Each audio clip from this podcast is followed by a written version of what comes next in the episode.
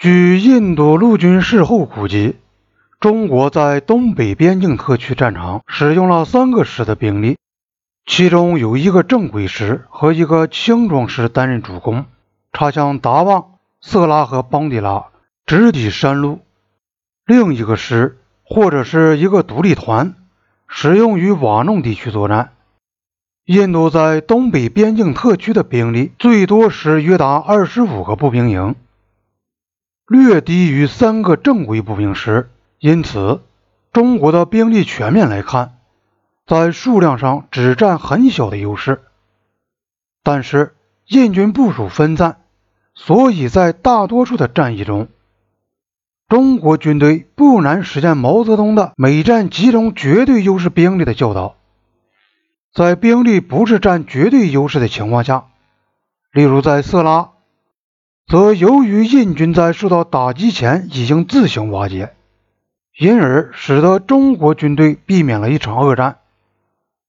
在印军坚守阵地和进行战斗的地方，看来中国部队的伤亡就较重。例如，十一月十七日，在当班的印军警卫旅连队曾坚持战斗。事后，据印度的情报判断，有三百至四百中国士兵阵亡。当印度军队回到瓦弄战场和西线的热赞拉时，他们发现了中国方面伤亡相当严重的迹象，没有一个中国人员被印军俘虏。中国只派了一些强大的巡逻队进入查库南面的山路地区，于是。印度陆军就利用停火，在东北地区开始重建兵力。新任的陆军参谋长乔杜里建议把被免职的考尔调到旁遮普邦负责一项训练工作。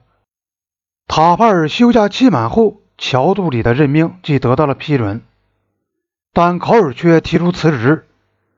据考尔的叙述，尼赫鲁曾试图劝说考尔不要辞职。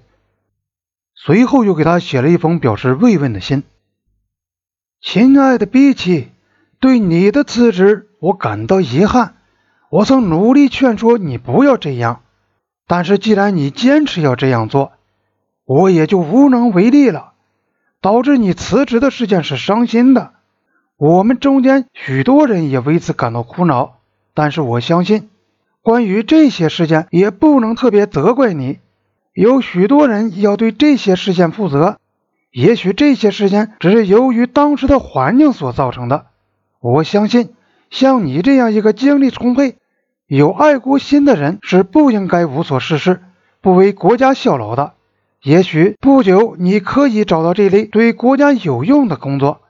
你的亲挚的贾尼赫鲁，根据考尔的叙述。以后，尼赫鲁又详细说明了信件结尾的那点暗示，告诉考尔，他可能被任命为喜马歇尔邦的副邦长。显然，辛德里曾对考尔的任命可能产生的政治反应进行了试探。也许印度总理得出结论，认为委派考尔担任任何职务，即使是这一类的闲职，也会引起强烈的反对。无论如何。这个念头还是放弃了，但是在尼赫鲁的授意下，一个叫做特贾博士的后来聘用了考尔。特贾是一个金融资本家，他曾说服印度总理要政府对造船工业大量投资。考尔不久也辞去了这个职务，特贾则因欺诈而受到控诉。塔帕尔将军的运气稍好一些，他被任命为印度驻阿富汗大使。他的委任状是尼赫鲁在一九六四年去世前最后签署的文件之一。森将军仍任东部军区司令。在这些事件发生后不久，他也辞去了陆军的职务。在克杰朗河战役溃败以后，北森将军撤销第四师师长的普拉沙德将军，经亲自向总统申诉后，重任师长。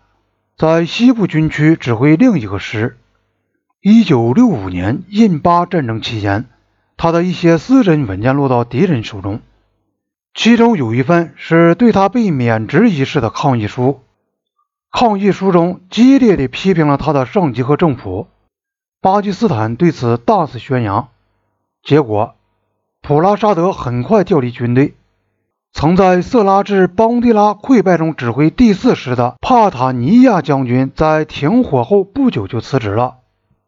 达尔维准将于1963年5月被遣返回国，他同其他被俘印度军官不在一起，是单独监禁的。后来，则同其他少校以上的印度军官一同被遣返回国。中国方面向他们解释说。其他印度俘虏经由东北边境特区回国的那条路，对于军官们来说过于艰苦，所以中国用汽车和飞机把他们送到昆明，由印度空军派机从昆明把他们接回印度。达尔维以后两次得到提拔，掌握实权。一九六五年印度同巴基斯坦的战争中，他指挥一个旅，看样子达尔维好像是要升官了。但一九六六年在提升少将时，漏掉了他，他就提出辞职。印度军队从而失去了一名杰出的军官。